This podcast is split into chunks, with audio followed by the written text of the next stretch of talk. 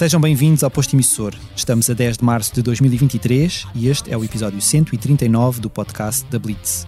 O meu nome é Mário Rui Vieira e recebo esta semana uma nova ilustre convidada nos nossos estúdios em Passo de Arcos. O fado já lhe corria no sangue antes de vir ao mundo. Filha da fadista Teresa Siqueira, Carminho começou a cantar ainda na infância, tendo desenvolvido a sua arte em algumas das casas de fado mais reconhecidas de Lisboa, antes de se estrear, em 2009, com um álbum intitulado simplesmente Fado. De lá para cá, recebeu variados galardões e distinções, viu os seus discos serem agraciados com múltiplas platinas, percorreu o mundo a cantar e cruzou-se com ídolos como Chico Buarque, Carlos do Carmo ou Caetano Veloso. Pelo caminho, aventurou-se por outros géneros musicais ao assinar colaborações com nomes tão dispares quanto Pablo Alboran, HMB ou, mais recentemente, Bárbara Bandeira. Recebemos-la de novo no posto emissor no momento em que acaba de editar um novo álbum portuguesa. Olá, Carminho. Olá, Mário. Obrigado por teres aceitado o nosso convite para estar aqui. Novamente, muitos episódios depois do primeiro. É verdade. Foste uma das nossas primeiras convidadas. Foi o quê? Foi a quinta? Foste a quinta convidada, exatamente. Estavas-me a dizer há bocado eu.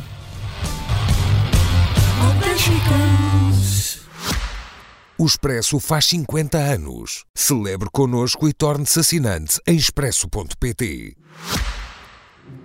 As praias desertas que eu vi nascer são horas tão certas do meu crescer. Não julgo. Bom, pegando em algo que tu me disseste recentemente, uh, que é na prática do fado que sentes que estás a dar o teu contributo, eu pergunto-te: o fado para ti é mais missão ou paixão? Como é que tu equilibras estas duas, uh, estas duas facetas? O fado, para mim, é paixão. Que eu não me sinto impelida a. a, a quer dizer, eu não tenho uma missão uh, com o fado. Essa missão não me é. Uh, não me é feita por, não é decidida por mim, quer dizer, o nosso, nosso talento ou a nossa vocação é algo que, que nos ultrapassa. Portanto, se for uma, uma espécie de missão, então é de toda a gente cumprir a sua vocação. Uh, no meu caso, eu faço por amor, por, por, por algo que, é, que me é umbilical, que me é familiar. Um, eu comecei a ouvir fado com um ano ou com zero, e por isso uh, foi assim que eu aprendi a olhar e a ouvir o mundo. Foi através dessa linguagem do fado uh, que depois se foi abrindo um, a, a, a, às múltiplas experiências que fui tendo ao longo da vida mas, mas é sem dúvida algo muito embrionário, muito, uhum. muito intuitivo, não tem, não, tem muito, não tem nada de racional, de decidir a missão, percebes? É, é algo muito intuitivo. Este, este novo álbum português traz consigo uma, uma boa dose de experimentação, pessoal até. O que é que te colocou neste caminho? É também aquela vontade de mostrar que o fado é mais elástico ou menos estanque do que aquilo que se calhar muitas pessoas pensarão? Eu acho que é, o, o, fado é uma arte uh, plástica como, como, como outras. Tem a sua plasticidade, tem, tem, tem eh, é uma linguagem, uma língua que, pelo, através da qual eu, eu, eu comunico, uh, com a qual eu sinto que posso expressar certos certas lugares de mim que não consigo na fala, ou através da escrita, ou através de outras linguagens, um, e que uh, vai é viva, e, portanto, está sempre em constante mutação. Uh, não é algo que eu possa definir o que, é que vou, o que é que vou fazer para mudar essa linguagem, porque acho que ninguém pode dizer que, que vai introduzir uma palavra nova no português e que ela, se vai, que ela vai ser aglutinada por uhum, toda a uhum. gente, pelos falantes, mas é a falar e a praticar a língua falada que, se, que a língua portuguesa vai se transformando e vai, e vai criando novas, novas formas e novas, novos contornos. O fado funciona da mesma forma. Agora, quando tu praticas muito e quando tu estás constantemente uh, uh, na repetição e, nessa, e nesse exercício do fado, existem encruzilhadas, existem dúvidas, existem brechas que, que te permitem experimentar uhum. algo novo, algo que te, que te é impulsionado também pelo facto de saberes bem o que é que queres servir, porque a música, os instrumentos, a voz, tudo serve a canção, serve o fado em, em, em primeiro lugar, e por isso nós todos estamos ao serviço de, de algo que, vai, que nós queremos que aconteça, uma energia, uma metafísica que vai acontecer com, com esta junção de todos os elementos, dos músicos, uh, da, da intérprete ou do intérprete, da, da, da, poesia, da música, tudo em conjunto. E de repente há a possibilidade de outros elementos servir o mesmo propósito. para mim, eh, pessoalmente, sinto que é a forma que eu vejo uh, mais orgânica e mais natural de eu, de eu movimentar-me dentro da minha linguagem, que é o fado, e de poder ser o mesma e de poder trazer uh, as contaminações que, que, que trago de, de, de, outras músicas que visitei ou que. Isso também torna a coisa mais excitante, suponho eu, não é? Mais. Uh... Torna a coisa viva, porque eu acho que de outra forma seria só um exercício de memória e um bocadinho maçador. Uhum. Um, ficar retida em algo que já foi feito e, e, depois ficar retida aonde? Vamos, vamos parar aonde? Na época da Amália ou na uhum. época do Marceneiro ou, ou, na Severa? Quer dizer, todos eles foram revolucionários no seu tempo. Uhum. A Severa, o Marceneiro, a Amália, todos eles revolucionaram o tempo em que, em, em que viviam através do fado. E por isso sinto que eu não, não tenho pretensões à revolução, não tenho pretensões, repito, a revolucionar o fado, mas quero ser do meu tempo e quero, e quero ser livre e quero poder movimentar-me na, na, na, linguagem que me viu nascer de, uma forma natural e, e, sem, sem preconceitos e sem, sem amarras. Hum. Fado, alma, canto, Maria, portuguesa. Tu és muito minimalista na escolha de nomes para os teus, os teus álbuns. É uma coisa que simplesmente não só acontece. Nos nomes, não sei se ouvindo os discos, acho que Sim. também caminho para lá, caminho e daí talvez não, porque eu, eu sou eu gosto desse minimalismo porque, porque isso também é mais ambíguo. Uhum. Fez-me lembrar, estava a elencar os nomes dos teus discos e a pensar nos álbuns da Björk, que são exatamente. Ah, também é? é? sempre só uma, uma, uma palavra. Uh, isto, um dia em que tu consigas escrever uma frase inteira com os títulos dos teus. Eh, eu não sou muito fã de nomes de discos, sabes? Hum, okay. Porque acho que os nomes de discos são muito. podem ser um bocadinho. Uh, não sei, acho que não podem descrever hum. aquilo que um álbum é. Uhum. Ou que, ou que na... Hoje em dia também não se sabe o que é um álbum, não é? Porque a cultura de, da construção do, de uma obra artística musical também está em constante mutação. Um, mas eu, eu, eu, fiz um álbum e senti, senti imensa dificuldade em encontrar o nome. E acho que um nome pequeno, um nome que, que é mais simples, é mais ambíguo do ponto de vista da interpretação e pode abarcar, se calhar, mais sobre o disco do que uma grande frase. Portanto, deixa, Ou do que o nome de um, de um, dos temas. Deixa mais em aberto a, a, a, interpretação que as pessoas possam fazer do, do disco Sim. em si, não é? Sim. Uh, um, este é o primeiro álbum que tu gravas depois de ter sido, de, de ter sido mãe, e há sempre uma, uma há sempre aquela aquela coisa que se diz que quando nós somos, eu não saberia dizer porque não sou pai, que, que a nossa visão da vida uh, se altera. Uhum. Uh, de que forma é que tu sentes que isso se infiltrou neste, neste disco? Já me tem feito essa pergunta e eu às vezes fico a pensar eh, se, se responde aquela coisa imediata do ah, comecei a olhar o mundo de outra maneira. A pessoa não sabe bem. Eu não sei bem o que é que foi que mudou. Uhum. Sei, há uma coisa que, que visualmente, em termos de, de, de imagem, me, me, me, me, diz muito, que é o facto de, de eu, antes de ser mãe, o, o ponto central de, eh, de gravidade e de olhar eh, era, era, era exatamente ao nível uh, da minha cabeça e dos meus pés, percebes? Como se eu, ao olhar-me de fora, só me pudesse olhar precisamente, perpendicularmente a mim mesma. Uhum. E, e, porque eu estava sempre no centro, porque eu estou, estou sempre no centro. Quando sou sozinha, estou sempre. É sempre em relação a mim, numa. numa, numa num eixo muito central e de repente quando, quando se quando eu fui mãe senti que o olhar desviou de uma certa maneira ficou mais periférico porque estou a olhar muito para outra pessoa e para a felicidade dessa pessoa e para o bem-estar e, e, de repente quando volta a mim já, já não está mesmo no centro, já está um bocadinho desviado, já, já consigo ver outras perspectivas, outros ângulos de mim mesma. Uhum.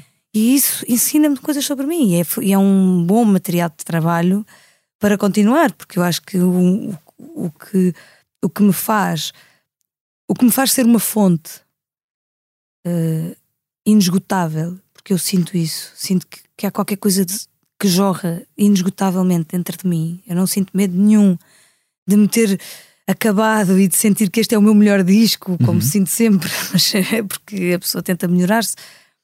Uh, mas não sinto aquele medo e agora o que é que eu vou fazer depois? Porque eu, esse medo vem quando estou no processo de um novo disco, há um deserto, mas eu sei que está lá qualquer coisa. E esse processo de, de fonte inesgotável, eu acho que vem do facto de, de estarmos sempre a ser alimentados com, com o que a vida nos traz, Uhum. com, com, essa, com essa imprevisibilidade, com essa ideia de que não podemos. eh, não podemos antever o que poderá ser a transformação de um, do nascimento de um filho, mesmo depois dele ter nascido, ainda não sei explicar o que isso é. Eu ainda estou a ter frutos de uma viagem que fiz há, há- há mais de 15 anos eh, e que me transformou imenso e que continua a ser eh, fonte. Portanto, não te sei responder à pergunta, mas sei que alguma coisa aconteceu. E tu sentes, e sentiste alguma diferença na tua voz, por exemplo? Eu, eu estava a ouvir este disco e, obviamente, Hum. quando, quando ouves este disco e ouves ah, o fado ou, ou um disco mais, mais antigo, notas uma diferença. Eu, eu, de fora, noto uma diferença. Mas, Também. mas ouvindo Maria e ouvindo o Portuguesa, eu também noto uma Eu também. diferença. Eu também noto. E imensa gente já me perguntou sobre isso, sobre como é que eu. eh, Como é que, como é que eu olhava para, para os primeiros discos, que relação é que tinha com a voz, em particular. Hum. Eh, e, e é, e é um. É uma aceitação, é uma forma, é uma forma também de reconheceres que, que te vais transformando. Claro.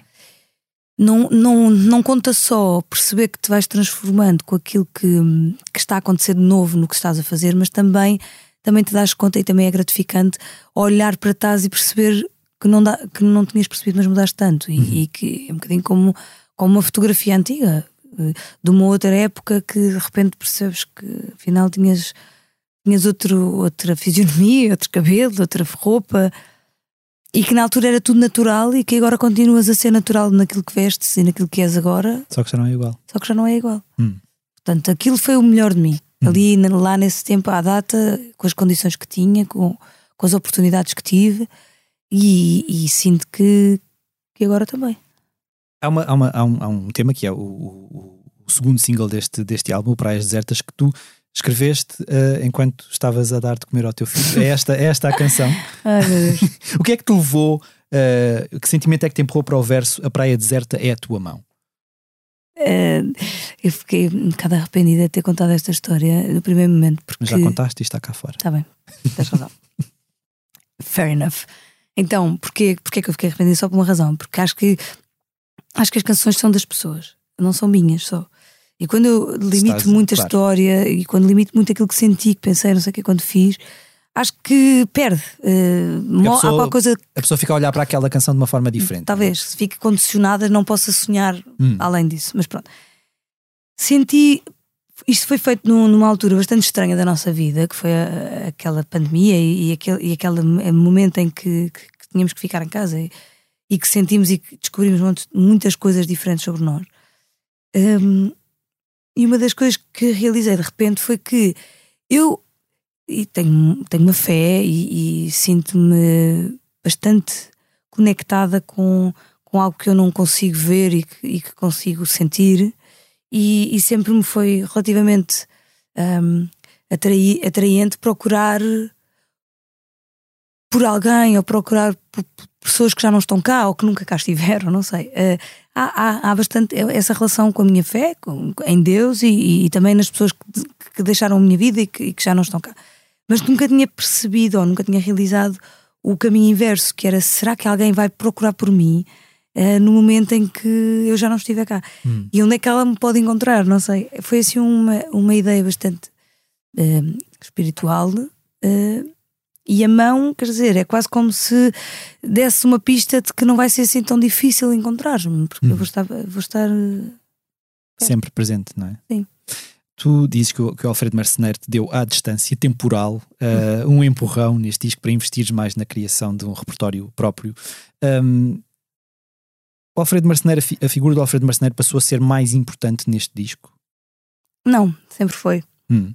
Só, só o quis destacar, de alguma maneira. E então acabou por ser o, o, o princípio do disco e, e, e- e fazer essa parceria com ele, não é? Porque o Fato tem esta, esta possibilidade maravilhosa de, estando dentro dos cânones, nós podemos ser parceiros de composição com, com, com o Alfredo Marceneiro, ou com a Amália, ou com, ou com artistas que compuseram e já não estão cá.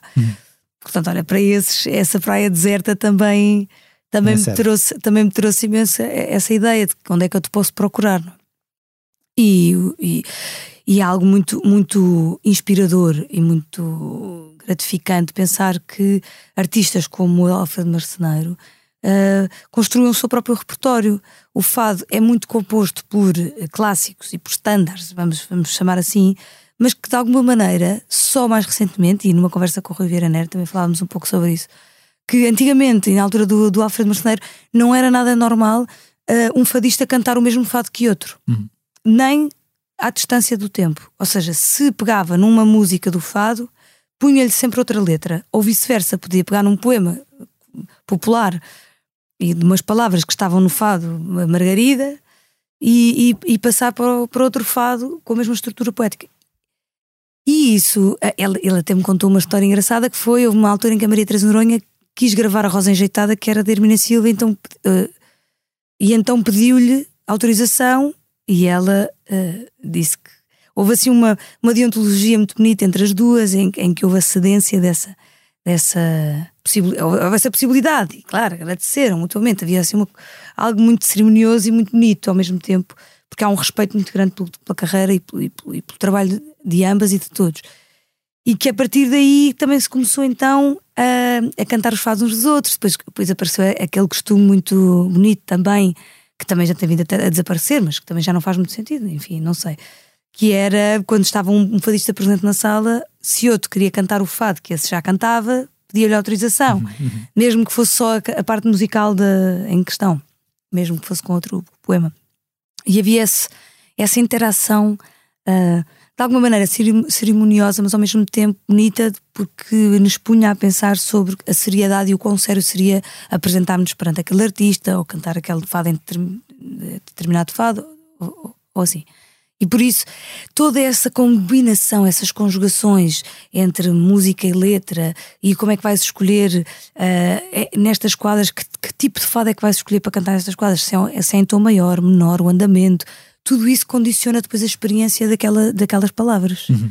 E por isso, essas conjugações são eh, por si só a prática do fado. Não precisas de escrever e compor para estares a criar um novo repertório. Basta que sejas crítico e que sejas reflexivo sobre aquilo que vais cantar e que talvez uh, questiones e baralhes um bocadinho aquilo que já está pré-definido e que outros já fizeram, deixaram feito e bem feito. Uhum.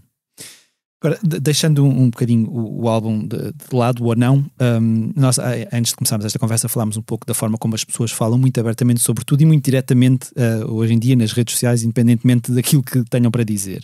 Um, e eu uh, uh, fiz uma entrevista há pouco tempo para o Expresso e quando partilhei essa entrevista, um, alguém escreveu nos comentários hum.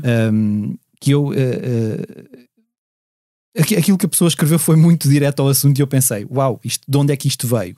E disse: é fria, técnica e distante a cantar. Eu não respondi, porque na verdade não podia estar mais nos antípodas dessa, dessa opinião, mas, mas eu digo isto só para te perguntar como é que tu lidas com a, a, a, franqueza das pessoas e como é, que, como é que nós, como é que tu, enquanto artista, consegues calar aquela vozinha que tu, acho que todos nós temos cá dentro a dizer-nos uh, aquela insegurança que às vezes vem quando alguém diz alguma coisa que nós não. não Uh, como é que é dizer isto? Não, não sei, não, não, não é assim tão frequente, sabes? Eu não estou muito disposta a. Um, não estou muito exposta a, a hatings. Hum. Não, não, ou seja, esta frase pode ser mal interpretada porque não estou muito disposta a hatings, pode, estou tão exposta como qualquer Somos artista. Todos, certo. Mas eu não recebo esse hating. Uhum. Tipo, essa, essa mensagem não me chegou. Uhum. Percebes? E, e, eu acho que, que as pessoas, as pessoas hum, não. Não é porque essa pessoa tem essa opinião que eu me vou sentir fria, distante e que claro, técnica. Claro. Por acaso, técnica até me sinto, mas. e distante quer dizer, às vezes, essa questão da proximidade é que, é que responde a esta pergunta toda, não é? Uhum. Uh, uh, hoje em dia, o, o, os artistas estão muito expostos, porque, porque de facto o mundo mudou bastante, porque os meios de comunicação e a forma, os canais que nós temos para poder partilhar aquilo que fazemos tornaram-se muito uh, invasivos, invasivos e, e muito uh, uh, a obrigar uma permanência, a uma, a uma, como é que se diz, manutenção. Uhum, uhum muito, muito constante, porque senão perdes engagement, porque senão perdes, perdes as pessoas que estavam atentas ao teu trabalho. Depois já não é o teu trabalho que, que, que gera o engagement, claro. porque o, o, teu trabalho não, não gera likes, só gera a tua vida. E, e olha, eu desde muito cedo que foi muito claro, eu, tu, e tu, tu também há muitos anos que me entrevistas e sabes bem que, que, que, não, que não é nada pensado ou que não é nada muito calculado como uma estratégia. É a minha natureza, a minha personalidade é mais reservada. Eu. Mas é fácil resistir a essa pressão, porque na verdade a, a pressão. E por consequência não tem essa, essa reação das pessoas. Essa, essa pressão é constante uh, em tudo. Ainda hoje eu lia uma, uma, uma, uma, uma, entrevista que eu acho que até foi feita, não é uma entrevista, é uma reportagem feita por uma, uma colega minha aqui do Expresso, uh, que falou com vários atores em início de carreira e eles diziam que uma das perguntas que lhes faziam uh, quando iam um casting era quantos seguidores é que tens nas redes sociais. Uhum. Um, e isto começa a tornar-se demasiado perverso, não é? Uh, porque isso começa a invadir todas as áreas da nossa, da nossa vida, de alguma maneira. Tu consegues resistir a essa pressão de estar sempre presente nas redes sociais?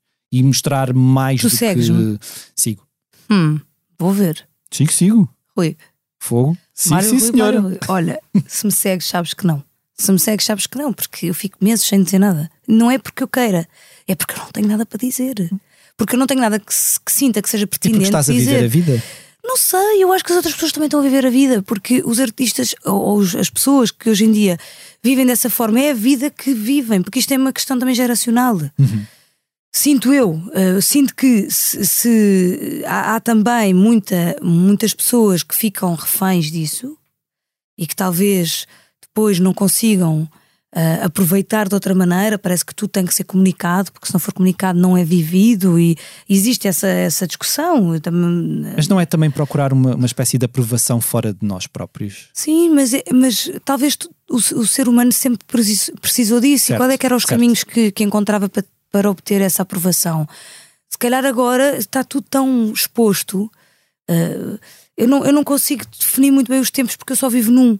E, e esta coisa de, de, de, É para os antropólogos e para os sociólogos, uhum. é que, é, eles é que têm que analisar a linha do tempo e perceber o que é que mudou entre gerações. Porque eu não consigo dizer que agora há mais pessoas insatisfeitas do que antes. Não sei.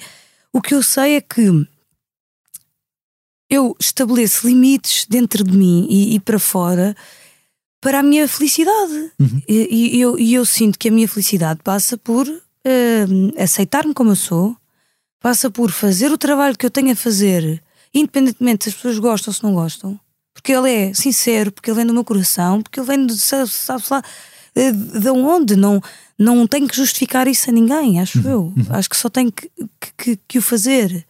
E correndo o risco de não ter ouvintes. Percebes? Eu acho que essa é que é a questão, é que eu, como também não estou não, não a obrigar, não estou a apontar uma, uma espada atrás das costas das pessoas para me ouvir, eu também acho que não estou a exigir que as pessoas gostem. Uhum, uhum. Claro. Ou também, ou não, ou não preciso que as pessoas uh, uh, me exijam a mim que faça aquilo que elas querem ouvir. Claro, claro. É? claro. E isso tem que ser uma luta. Um, um, não há lutas, mas tem que ser um equilíbrio entre as pessoas, tem que ser um equilíbrio justo. O que eu sinto é que há pouca, pouco bom senso. Hoje em dia, cada vez há menos bom senso porque há menos tempo de reflexão entre aquilo que a pessoa pensa e aquilo que a pessoa escreve. Completamente. Uh, antigamente, para fazer uma, um reparo no jornal para, para, para determinado artista, a pessoa tinha que se dirigir ao jornal, mandar uma carta, talvez até registada, para chegar ao expresso, não é? E pedir por favor para fazer uma errata ou para fazer um comentário.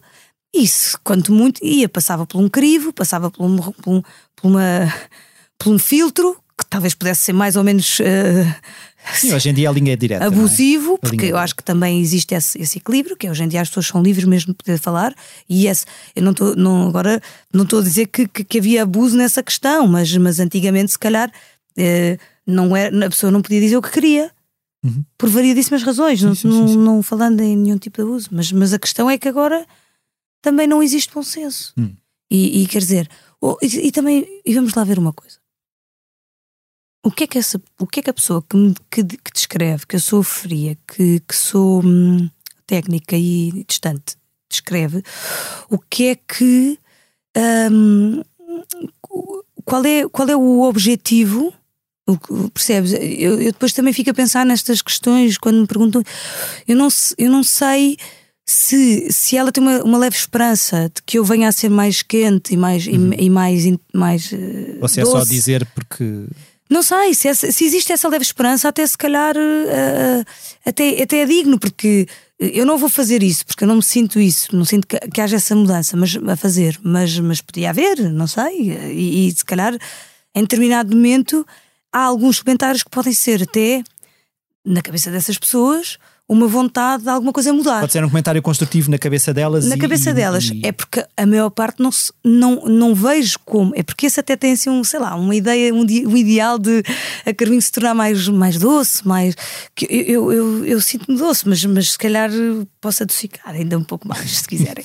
Ah, mas enfim, mas há outros comentários que simplesmente, ah, na minha percepção, eu não consigo ver rigorosamente nenhum fruto positivo, nem, pondo- nem me pondo na perspectiva da pessoa que escreve. Portanto, há, há- há realmente coisas que são, que são difíceis de compreender. Mas eu não- nunca, nunca as, as tive que ouvir. Quando eh, eu estive contigo em, em estúdio no ano passado para acompanhar as, as gravações do, do- deste disco, tu disseste uma coisa que eu achei muito bonita: que a tristeza é um lume muito criativo, é um dos sentimentos mais dinâmicos, porque há qualquer coisa em ti que te faz querer sair. Tu és uma pessoa tendencialmente eh, que tendencialmente olha para o copo meio cheio ou para o copo meio vazio. Depende. Depende da situação, depende, Depende da momento. situação, depende do tempo que tenho de processamento mental. Hum, Porque essa coisa não acontece só às pessoas que estão a escrever na internet, não é? claro, Também nos acontece a nós. claro. Que às vezes há pouco tempo para pensar e para refletir num copo meio. Eu, eh, lá está. eh, eh, sinto que sou bastante obstinada, determinada e estou sempre a tentar perceber o que, é que, o que é que está a faltar para fazer melhor. Portanto, posso dizer que talvez nessa pergunta tenha que escolher um, olho para o copo um bocadinho mais vazio. Hum. Mas, mas, mas não te digo que sou que é, que é numa perspectiva destrutiva ou, destru, ou derrotista, é numa perspectiva de perceber o que é que está a faltar. Que forma é que essa tristeza alimenta este, este disco? Porque, na verdade, tirando a, a- marcha da Alcântara e o fado eh, é amor, eu acho que são os dois únicos momentos do, do portuguesa que, que nos trazem um bocadinho mais eh, para cima. Eh, Nem todos os outros são tristes, percebes? Há muita coisa que, que, que fala sobre outro tipo de sentimentos que não tem a ver com a tristeza. sim, este disco também é uma, esta, esta mania de é tudo alegria ou tudo tristeza e não pensar no que está no meio, não é, não é obviamente uma, uma boa forma de Não é? Porque, porque, ver o mundo. eh, é? porque o fado, ainda por cima, trata a vida e a vida e, e as pessoas realmente. É uma expressão artística e musical muito mais melancólica do que, do que propriamente festiva, isso podemos admitir todos que sim. Eh, a melancolia e, a- e essa, e esses sentimentos mais ambíguos, mais, mais, mais eh, recônditos, que têm, que têm sempre uma, uma ansiedade ou uma. São sentimentos que nos causam muitas vezes eh, questionamento e dúvida e, e, e ai, eh, assim, uma, uma ambivalência, uma, uma, uma ideia de, de, de- de angústia que, que te faz querer percebê-los, que te faz querer eh, desfazer os nós e, e, e ficas a perguntar-te e a questionar-te o que é, que é, o que é aquilo. Eh, Eu não é sei se a pessoa. também. Não é? Eu não sei se a pessoa fica assim quando está alegre, quando está numa festa. Se fica ali muito uh, pensativa para tentar perceber e, e- e- e desfazer o nó daquela alegria. Não, vive-a, vive-a e amanhã já está à espera que ela venha outra vez. E se calhar, se tiver que descrever um amigo, se tiveres que descrever uma festa, tu vais a uma festa. Sim, Pronto. E nessa festa pode acontecer uma duas coisas. Pode correr muito bem, te divertir, estás com os teus amigos, ou pode correr muito mal, ah, sei lá, zangas-te com uma pessoa e aquilo corre mal. Quando vais no dia seguinte contar aos teus amigos o que aconteceu na tua festa, tu podes dizer, pá, divertimos imenso, dançámos, não sei o quê, e há uma descrição.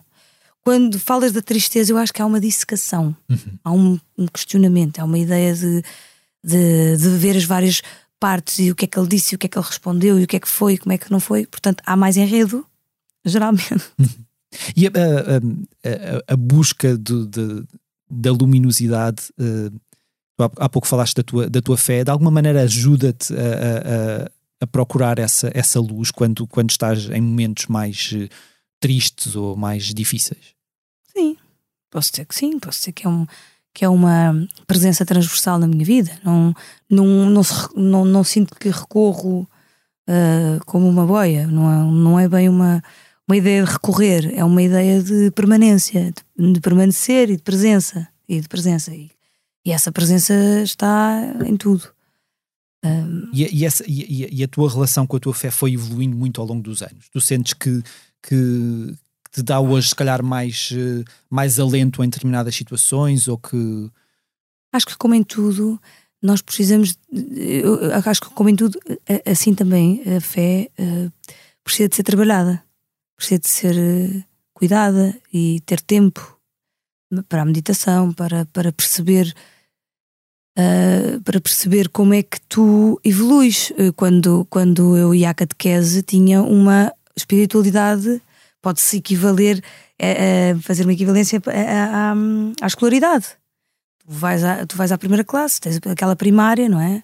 E, e, e vais à catequese, por exemplo. No meu caso, há pessoas que, vão, que têm outro tipo de formação religiosa ou espiritual, e tudo isto, dentro da espiritualidade, há várias formas de se traduzir, mas pode haver uma, uma, uma catequese mais, mais primária, que é aquela que a criança pode entender e que pode compreender, e, e, e, e acho que há uma vontade a partir de uma certa idade de tu queres continuar a estudar. Uhum. Tu queres continuar a evoluir na tua, no, na tua escolaridade. se calhar estudar por ti também, não? Não, claro. E, e, e decidir qual, qual é a vertente que queres ter, estás a perceber? Porque até ali se calhar foram os teus pais, a partir de, a partir de uma certa.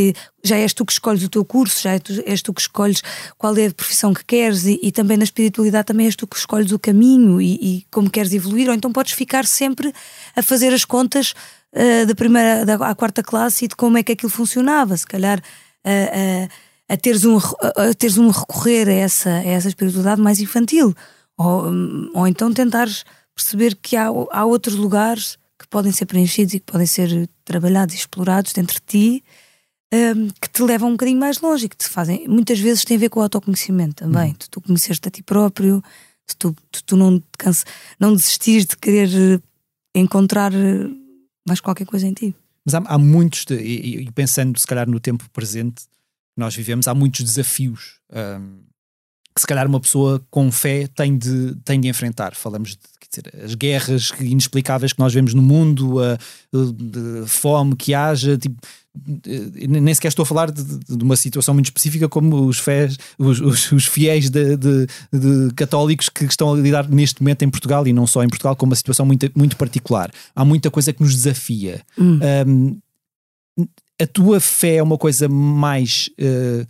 um, vivida de uma forma mais pessoal, independentemente da instituição igreja, ou, ou, ou não?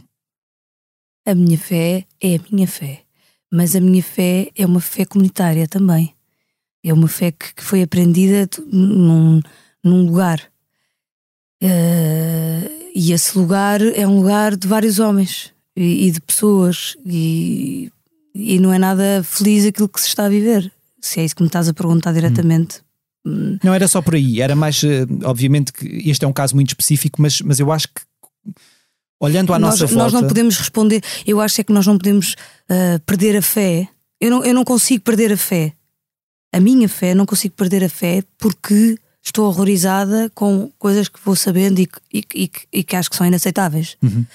uh, e que têm que ser e que têm que ser revistas e que têm que ser mexidas e, e eu sinto também que dentro da igreja também existe muito essa, essa, claro, essa vontade, esse questionamento. esse questionamento, e essa, essa. Porque se não houvesse, se calhar eh, a claro. mim também não me identificaria mais com isto, percebes? Mas eu, faço esta pergunta mais. Eu sou uma pessoa que se calhar não tem. Eu não consigo identificar a minha fé. Eu acredito que tenha fé em alguma coisa. Acho que todos nós temos fé em alguma coisa. Mas num, num, período da humanidade em que nós olhamos à volta e pensamos, pá, tá, está tudo tão difícil. Tu achas que este período da humanidade é, é é pior do que outros períodos da humanidade? É que eu também que nós, não sei. Que nós tínhamos vivido, se calhar. Talvez sim. Não é? Tudo Estou bem. a falar, obviamente, da nossa vida, da minha, do nosso período de certo. vida. E se calhar, se eu olhar para, para aquilo que vivíamos há 10 anos ou há 20 anos, se calhar. Não sei, se calhar também tem a ver com a nossa maneira de olhar no mundo e ver as coisas, se calhar, uh, mais negras do que. Porque o nosso olhar hoje em dia já é, já é mais cínico, até relativamente àquilo que se passa, não é? A comunicação também mudou muito, mas, mas sim. Uh, Olha, não sei, Mário, eu acho que eu acho que nós também temos esta, esta coisa do, do com fé eu vou Percebes? Já, eh, Sim. não há muito a fazer, nós temos que tentar, tentar eh, traduzir o mundo da melhor maneira, sermos, acho eu, isso também não vou, não vou pergoar para mais ninguém, mas para mim, tentar ser o melhor que eu puder ser, com aquilo que me foi dado, com, aquilo que- com, com- com os recursos que eu tenho à minha disposição, com o dom que me deram, que, que eu, que, eu- que eu sinto que me foi dado, o dom de cantar e de comunicar e de, e de performar. ahm, muitas, muitas dessas qualidades que, que eu tenho o orgulho e o privilégio de ter, pegar nelas e, e- e também na oportunidade no país, na cultura que tenho e fazer o melhor que eu puder. E, e se, e se puder, ainda, ainda tentar, com um olhar vivo e energético, tentar expandir isso para chegar mesmo às pessoas, para chegar às pessoas que, que precisam, que, que sofrem, que, que nós temos gestos com os outros, com a pessoa que está ao nosso lado, com o nosso vizinho, com, e, porque isso, isso é o primeiro passo para nós conseguirmos depois também ajudar, se calhar, a pessoa que não, que não nos conhece, mas que nos pede, e, e isso ser um- um- uma espécie de cadeia. Mas esse é, é aquilo que nós podemos fazer, nós não podemos controlar o resto. E, e, e, e a fé não é algo que me podem tirar porque o mundo Uhum. está a sofrer ou porque há uma guerra. Eh, não aconteceu isso. Ou porque a igreja está a passar por um momento dramático. Uh, não, não consegui perder a fé, não, nem quis, mas também não tentei, percebes? Não, Claro. é algo que, que me, é- que me atravessa. Mesmo que tentasses, não, não conseguias, algo não é uma coisa que está. atravessa. E eu acredito que eu acredito na humanidade, percebes? Eu acredito nas pessoas. Também acredito que há pessoas que não que, que desistem, que não querem, não é? Mas e depois isto é tão, é tão difícil de, de traduzir, é tão difícil de analisar, porque existe e porque existem, existimos nós que somos os peões e depois existem as pessoas que têm o poder, que decidem coisas em nome de massas. Uhum. E isso é, depois é, é difícil jogar esse jogo, porque nós não podemos também pedir às pessoas que sejam sejam o melhor que puderem e, e- e que ajudem o próximo e o vizinho e, e, e deem no banco alimentar e, e ajudem as pessoas que, que- que passam fome e depois sentir que, que as pessoas estão desanimadas porque, porque depois por uma opção, por uma decisão Claro. muito pequenina, muito fácil de ser tomada, ah, nações inteiras sofrem com isso. É, é- é muito. é- olha, não sou eu que tenho que falar sobre isso, sabes? Não sinto que, que- Acho que precisava aqui, se calhar, de, de muito tempo, não só de, de- de conversa, eh, para poder dar uma opinião realmente. Mas, e, e não era comigo que de- que deves falar. Acho que, acho que eu, eu só posso falar sobre. Não perdi a minha fé. Hum. Ainda não. Hum, a tua ligação com o mar parece-me sempre, sempre me pareceu muito forte. E neste, neste disco há, há- há voltas a- a- ao meu amor marinheiro, que já tinhas gravado antes, eh, há obviamente o Praias Desertas que já falámos, há o, Le- o Levo o Meu Barco no Mar, escrita pelo, pelo Marcelo Camelo. Eh, essa é uma das tuas grandes musas, o mar. É. É sem dúvida nenhuma. Acho que o mar influencia tudo o que nós. É uma coisa muito portuguesa também, na verdade, não é? Voltando ao título do disco. pois claro. Nós somos muito. Nós, nós temos mar, não é? Sem dúvida nenhuma, na nossa história, na nossa genética, na nossa vivência e no nosso dia a dia. Ainda hoje o mar condiciona. Depois há aquela questão até química, não é? Do mar, do equilíbrio que o mar tem e também desse. de- a mitologia ligada ao mar, a forma como, como o mar sempre nos inspira uma, uma inf- uma infinidade, uma, algo que que não termina, percebes? Que não, que não começa nem acaba. Há muito muita espiritualidade também no mar, porque é um ser que, que- é um ser a que podemos aceder, mas que é, é o maior ser de todos e que chega a todo o mundo. É assim uma ideia de, de- de continuidade e de, e de universalidade. Bem, enfim, mas Que tem uma ideia muito pacificadora, mas que às vezes também assusta um bocadinho, não é? Quando olhamos Sim, para a imensidão, é um. é um- Porque há o desconhecido, porque há o desconhecido como há dentro de nós. Há assim lugares também muito perversos, muito desconhecidos, muito, muito sombrios. Não digo perversos, mas sombrios, que, que, que podem ser assim um bocadinho assustadores. Ahm, e, e o mar tem essa, tem essa ideia que também muitas vezes é, é a personificação de nós mesmos. E depois, eh, de uma forma mais, mais eh, não sei, mais eh, diária, sinto que, que a música que, que, é, que é banhada pelo mar, a música dos portos, não é? Eh, Brasil, o Brasil, Cuba, Buenos Aires, Cabo Verde, Uh, esse, esses países e essas, esses povos que têm essas músicas sempre banhadas pelo mar têm tanto em comum, nós temos tanto em comum com eles, musicalmente falando, e em termos uh, dos temas e da forma como eles se expressam e como as pessoas se sentem. Acho, acho que não, é impossível não, não, não, não, não perceber que o mar tem poder. É? falando particularmente da música brasileira, eu acho que todas as vezes que eu, que eu te entrevistei acabámos a falar do Brasil de uma forma ou de outra. Uh, como é que se.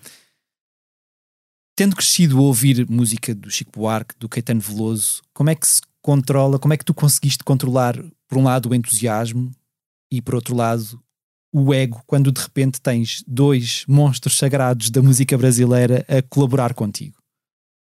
Como é que? Como é que tu consegues controlar. Uh, uh, o que é que eu vou fazer com isso? Não consegues? A minha questão é: chegaste, de repente estás a gravar com a Caetano Veloso, o que é que dás por ti a pensar em quê? No respeito que tenho por ele, na forma como devo cantar ao lado dele, uh, eh, um, naquilo que lhe vou dizer. Quando sentas-te numa coisa muito prática para não pensar que estás a cantar com o Caetano Veloso? Não, eu penso que estou a cantar com o Caetano Veloso. Sinto-me uma honra enorme e, e sinto-me super grata, mas eu, eu não eu não vou pegar no Caetano Veloso e levá-lo para casa sem. Ou seja, não há muito que eu possa fazer. Eu acho que. Eh, não sei o que te responder. Sinto que, que, que, a única coisa que eu, que eu devo fazer é respeitar a privacidade dele, não o usar, uhum. porque eu acho que aí, talvez seja aí. O que é que eu podia fazer? Posso usá-lo, hum, sei lá. Um, não sei, agora, agora deixaste-me um bocado sem resposta, mas é a ideia de, de aproveitares que estás ao lado dele para ter. E, e uma sensação que eu tenho quando, quando, quando colaborei com pessoas como eles é o, eu só vou, eu só avanço, eu só fa, eu só eu só me proponho, eu só ideia na medida em que há espaço para isso, em que há liberdade para isso, em que há amizade para isso. A amizade também é respeitar uh, a privacidade do outro respeitar que, que, que se calhar não. Não sei, olha, coisas práticas. A primeira vez que, que, que demorou muito tempo até eu tirar uma fotografia com eles, por exemplo. não, não pedia uma fotografia com eles. Não, não fazia isso. Não, não, não, não tinha essa. Um, mas.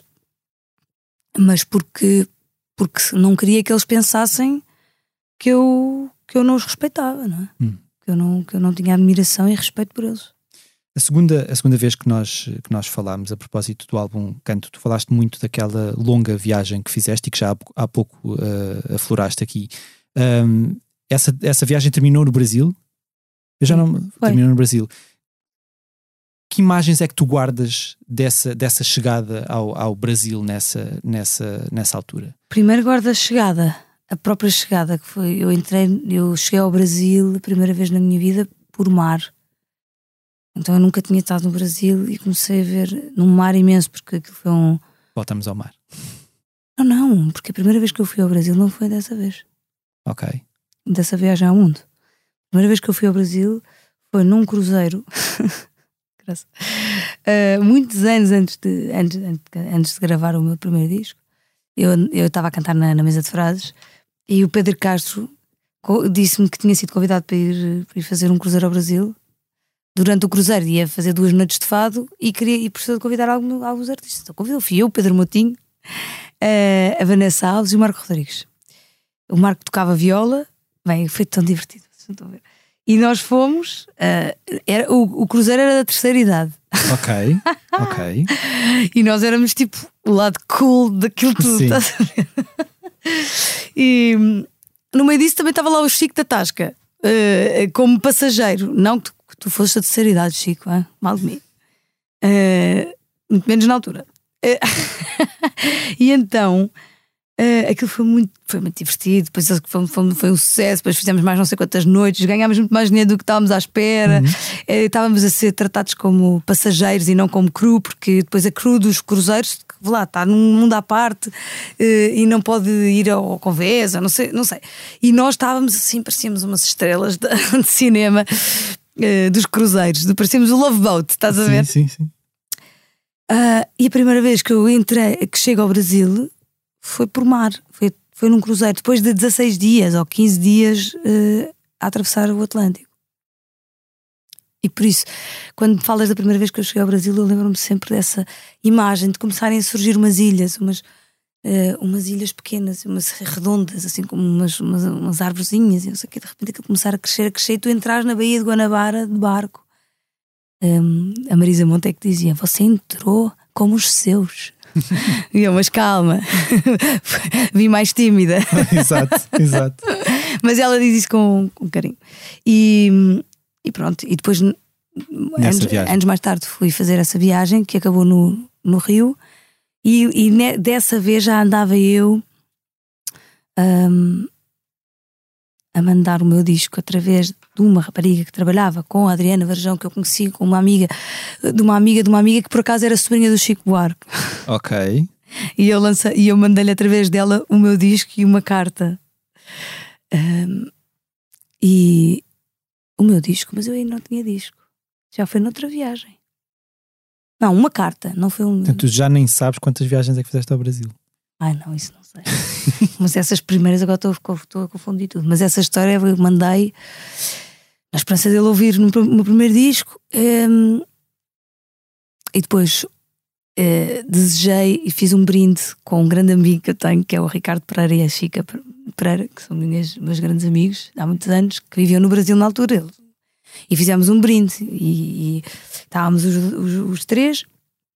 E ele disse: Eu um dia vou ganhar um Oscar e, e vou ganhar um Oscar uh, com Malkovich, assim, era assim com, com, com um ator que ele gostava muito, ou com o William Dafoe, assim. Brindaram. E depois eu, eu um dia vou cantar com o Chico Buarque e brindámos. Anos mais tarde o Ricardo veio: Olha, eu a partir de agora só brindo contigo. Eu só brindo contigo. Foi muito engraçado. E perguntei-lhe: Você recebeu o meu disco? E ela: Não, cara. E eu, Chico: Não, cara, não recebi nada ao teu disco, nem a tua carta. Não, recebi nada. Recebi nada. e eu, damn, eu fui tão sincera. A carta era linda. Já não me lembro nada do que é que dizia, mas devia dizer umas baboseiras quaisquer, Chico. E pronto, ainda bem que ele não recebeu essa carta, mas lembro-me, as memórias que eu tenho do Brasil é sempre de espanto. É de espanto, é de é de vivacidade, é de oportunidade, porque tu vais, dar, vais para o outro lado do mundo e de repente chegas a um lugar que fala a mesma língua que tu. A língua é mesmo um, um catalisador de, de, muita coisa e um, um impulsionador de, da criatividade, porque as pessoas são completamente diferentes, têm outra cultura, têm outro clima, vivem a vida, o dia a dia, a, é forma como as, as, as, culturas que têm, a cultura do carnaval, a cultura do. quer dizer, da, da a, a, geografia que tem, a mata, quer dizer, a cultura enraizada, indígena que tem, todas essas influências que eles têm e depois falam a mesma língua que nós. E nós chegamos e sentimos uma identificação, mas sobretudo eu sinto uma riqueza cultural que posso hum, interpretar, que posso olhar, que uhum. posso uhum. que me pode inspirar e eu podendo ser eu mesma, porque a cantar a minha língua é que eu sou a mesma, uhum. mesmo que possa cantar outras línguas, mas é a cantar português que que eu me sinto mais. A primeira, a primeira vez que eu te vi cantar foi uh, ao vivo, foi no, no, espetáculo 45 anos do, do Carlos do Carmo, no então Pavilhão Atlântico, hoje, Alti, hoje Altice Arena. Foi o primeiro concerto assim em que tu tiveste uma multidão tão grande à tua frente? Nessa altura ainda, ainda estavas uh, em, nas casas de fado? Foi. Isso foi antes do teu primeiro disco? Foi. Foi a primeira vez, sim. E... Talvez, sim. Quer dizer, a primeira vez a multidão depois é relativa, não é? claro. é? Porque tu, tu, é, Sim, depende eras, da sensação. Quando eras miúda tinhas cantado já. A primeira vez uma... foi no Coliseu, estava esgotado, tinha Sim. 3 mil pessoas e isso foi. Mas também não senti nada, sabes? Senti que tinha os sapatos apertados, a parte de contar essa história. Senti, senti só mais tarde é que percebi o que tinha vivido. Uh, com o Carlos do Carmo também é assim: é, é, é estar lá do Carlos do Carmo, é ser convidada para poder fazer parte dessa história uh, dessa, desse legado. Uh, é, é, um momento muito marcante hum. na minha vida. Tu tinhas, pelas minhas contas, 25 anos quando editaste o teu primeiro, o teu primeiro disco. Certo. O que é que te fez esperar tanto tempo para, para, para, para tomar essa, essa, essa, essa decisão? Era, era estar à espera do momento certo? Era esperar pela maturidade uh, certa para fazer aquilo? Ou, eu, eu, não tive como fazer antes. Eu não tinha nada para dar. Não tinha nada para dizer. Uhum. Não tinha. Sabia cantar fados, sabia. Sabia, sabia bastantes fados, mas eu não tinha nada para dizer. Não tinha parado para pensar o que é que queria dizer. Se calhar até tinha muito para dizer, mas não tinha ainda organizado dentro de mim e percebido o que é que realmente importava dentro de mim para ser dito.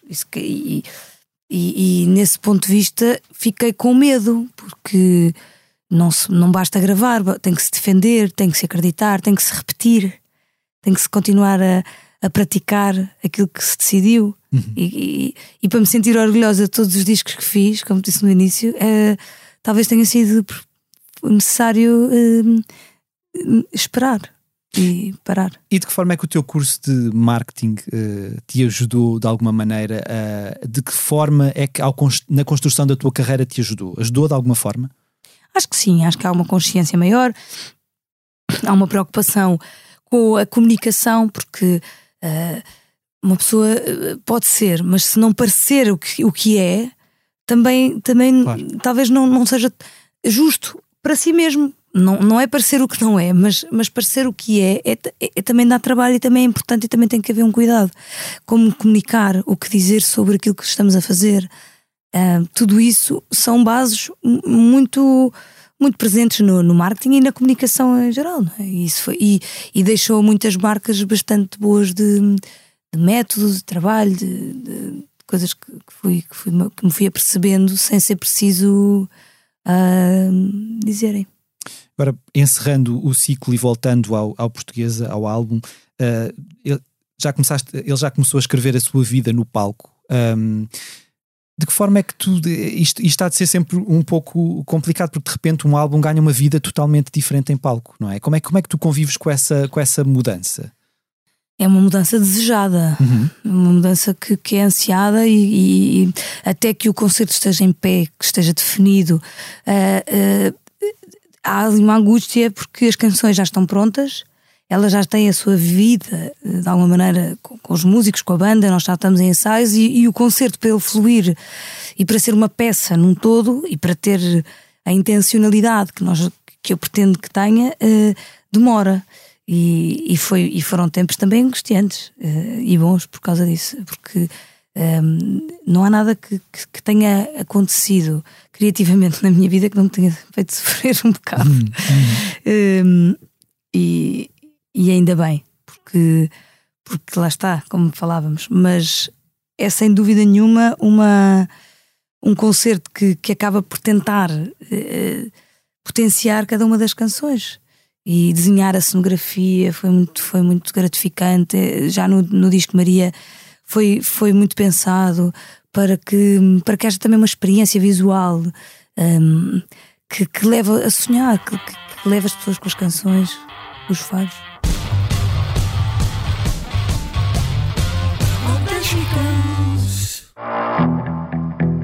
Uns anjos tronchos do Vale do Silício, desses que vivem no escuro em plena luz, disseram vai ser virtuoso no vício das telas dos azuis mais do que azuis. Agora minha história. É o regresso de Caetano Veloso a Portugal acontece já este ano. A notícia avançada esta semana dá conta de três concertos do artista brasileiro em solo nacional. A 9 e 10 de setembro canta no Coliseu de Lisboa e a 15 de setembro no Coliseu do Porto.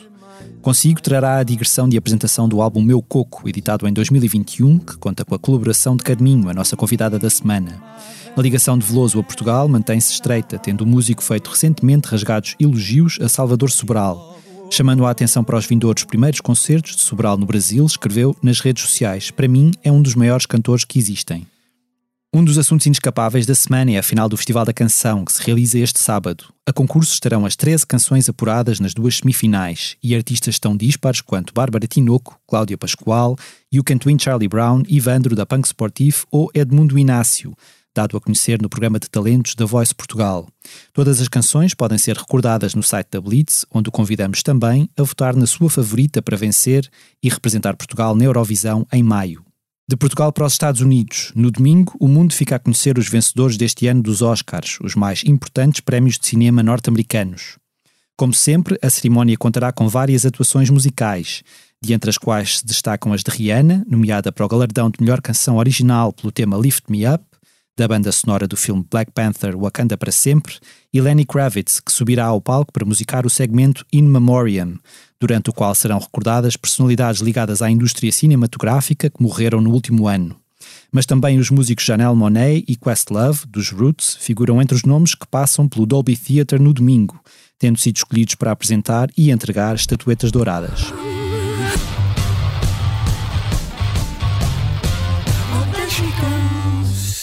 Eu tenho borboletas à noite na minha janela a tentarem entrar. Eu tenho borboletas à noite na minha janela a tentarem me levar. Ai, tu não me levas hoje.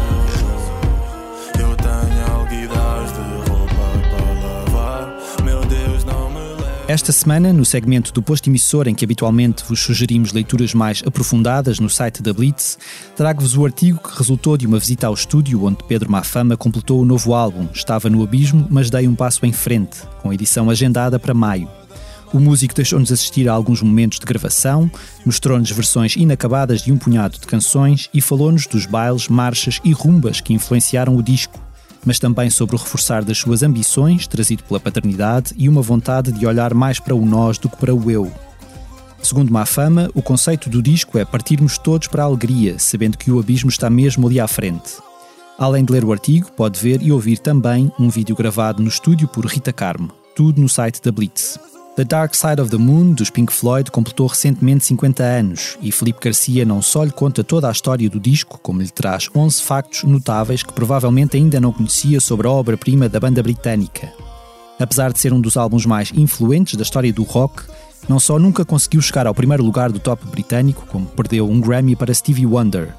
Por outro lado, e numa nota mais positiva, ajudou a pagar um filme dos Monty Python. Estes são apenas dois dos factos curiosos elencados num artigo que poderá ser lido integralmente no site da Blitz.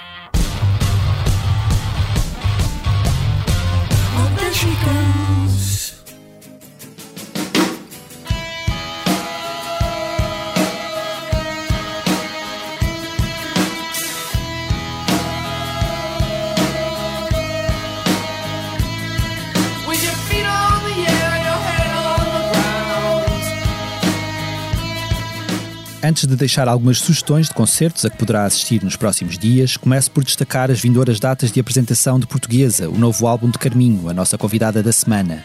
Este sábado, 11 de março, atua na Casa Municipal da Cultura de Ceia, a 17 de março canta no Teatro Garcia de Rezende, em Évora, e a 18 de março no Teatro Municipal da Covilhã. Os escoceses Waterboys sobem aos palcos do Coliseu do Porto, esta sexta-feira, 10 de março, e do Casino Estoril, a 11 de março.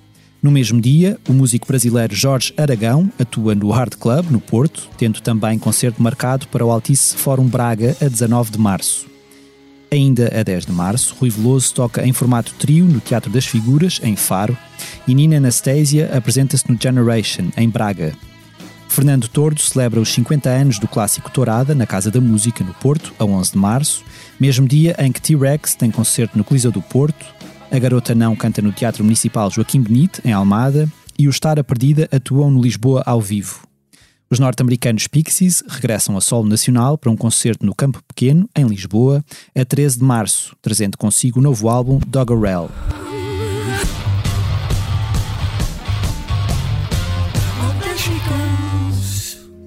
que eu pensava ser só meu.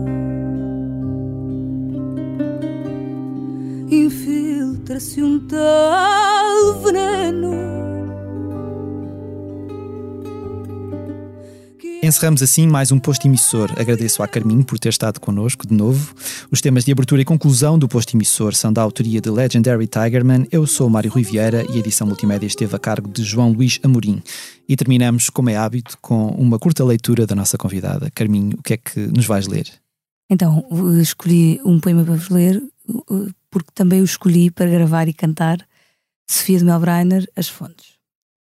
Um dia quebrarei todas as pontes que ligam o meu ser, vivo e total, à agitação do mundo do irreal, e calma subirei até às fontes. Irei até às fontes onde mora a plenitude, o límpido esplendor que me foi prometido em cada hora e na face incompleta do amor. Irei beber a luz e o amanhecer. Irei beber a voz dessa promessa, que às vezes como um voo me atravessa, e nela cumprirei todo o meu ser.